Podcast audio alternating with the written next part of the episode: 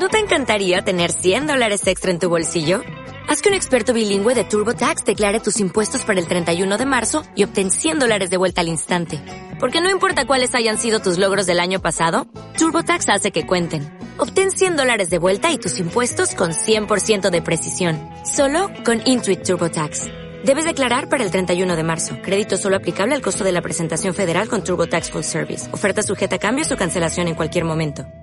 En cualquier caso, eh, eh, bueno, em, ya me gustaría, te lo he preguntado antes, eh, un poco antes de iniciar el directo, el papel de Paulus, ¿no? Porque Paulus es de alguna forma la cabeza de Turco, ¿no? Que, que, que se toma siempre de esta situación y de hecho así es vendido por, por los alemanes, que luego también al no suicidarse, creo que fue objeto de burla también en la propaganda de guerra alemana durante la Segunda Guerra Mundial me refiero. Eh, desde tu punto de vista, ¿qué, papel jugó Paulus en todo esto de, del embolsamiento, de las decisiones que tomó posteriormente de no acudir al encuentro de Manstein, de no tener preparado el ejército cuando Manstein estaba llegando? ¿Qué, qué, consideras que, hizo Paulus aquí?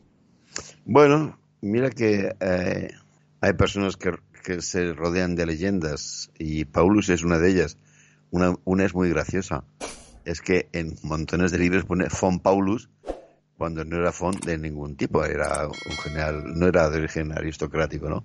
Pero parece ser como si un general alemán que no, no se apellide von es que como que no te suena, ¿no? Entonces, bueno, se le convirtió en una cabeza de turco porque efectivamente al, al decidir rendirse, pese a haber sido ascendido al rango de mariscal, uf, eso supuso tremendo maldón para la historia militar alemana, que te voy a contar de cuando se presta a colaborar con los soviéticos y que participa en la, Liga de Oficiales Alemanes, ¿no?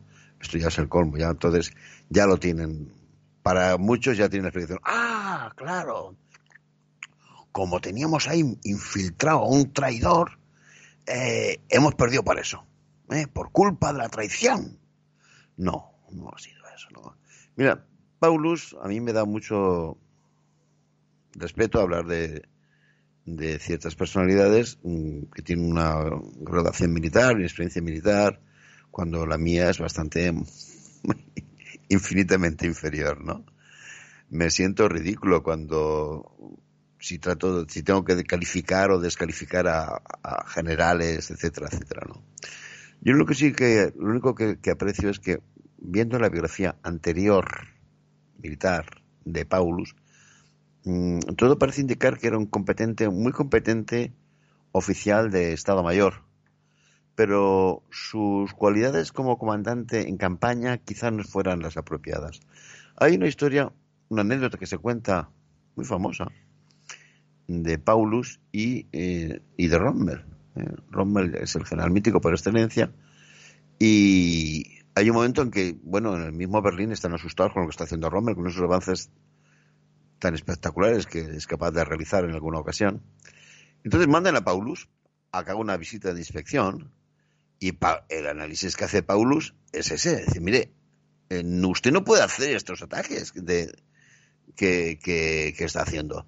Y no puede hacerlos por la sencilla razón de que no existen en Libia los puertos que nos permitan suministrar adecuadamente. O sea, si usted llega ahora al Cairo, nos mete en un apuro, porque no, no podemos suministrarle ni la gasolina, ni la munición. O sea, tiene usted que moderarse y contenerse, porque lo que usted está haciendo es una locura logística, ¿no? Entonces, ves la forma de analizar, bueno, Rommel pasó totalmente de Paulus.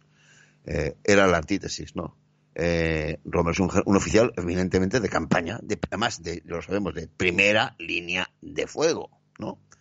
Paulus es un, oficial de Estado Mayor, un oficial que, que, ve la guerra de otra manera, ¿no? Entonces quizás no es una persona adecuada para, para la operación. También sabemos que un poco va a recibir ese mando casi casi accidentalmente, ¿no? El comandante, desde que, desde que había empezado la Segunda Guerra Mundial, el comandante del sexto ejército era un tío muy, muy hecho para adelante, ¿no? El general von Reichenau. Y, y, este hubiera sido más decisivo en, esta batalla, ¿no? Eh, Paulus no creo que dé el perfil, ¿eh? digo, y lo digo con, todo el respeto, porque no soy yo quien para juzgar a un general, ¿no? Mis conocimientos no son los, necesarios. Pero yo creo que no da el perfil para la misión que se le, que se le encomienda. Un oficial muy de Estado Mayor, eh, que le falta ese espíritu ofensivo típico de, de las tropas de combate alemanas se hubiera necesitado, por poner un ejemplo, pues, alguien como Model así, ¿no? Un tío más dinámico, más activo, con más carácter, ¿no? Claro. Un, perfil tipo Model habría sido mucho más apropiado para... Pero es que también ten en cuenta, una, es una cosa curiosa, dice, bueno, ¿y por qué no mandan a Model ahí, no? O a otras... Mm, es que a veces perdemos eh, de vista que es que la guerra tiene muchos escenarios, ¿no? Dice, si Stalingrado va a resultar tan decisivo, demonios, ¿cómo no está ahí la división Leibstandarte? ¿Cómo no está ahí la división eh, Grossdeutschland? ¿No? Bueno, porque el frente es muy grande. y entonces, como hay un, peligroso saliente ahí, el Reserve, que esto puede ser muy peligroso, a la división Grossdeutschland, que eso es una máquina de guerra acojonante, en vez de mandarla a Stalingrado, la mandan a, a la zona del club de Jotos dentro, donde se pasa el mejor verano de su, de su existencia, porque no tiene que intervenir en ningún combate destacado, ¿no? O la división de estandarte, otra máquina, no era la división de estandarte, sino todas las divisiones Panzer de la Waffen-SS. Sí, sí. Eh, ¿Dónde están?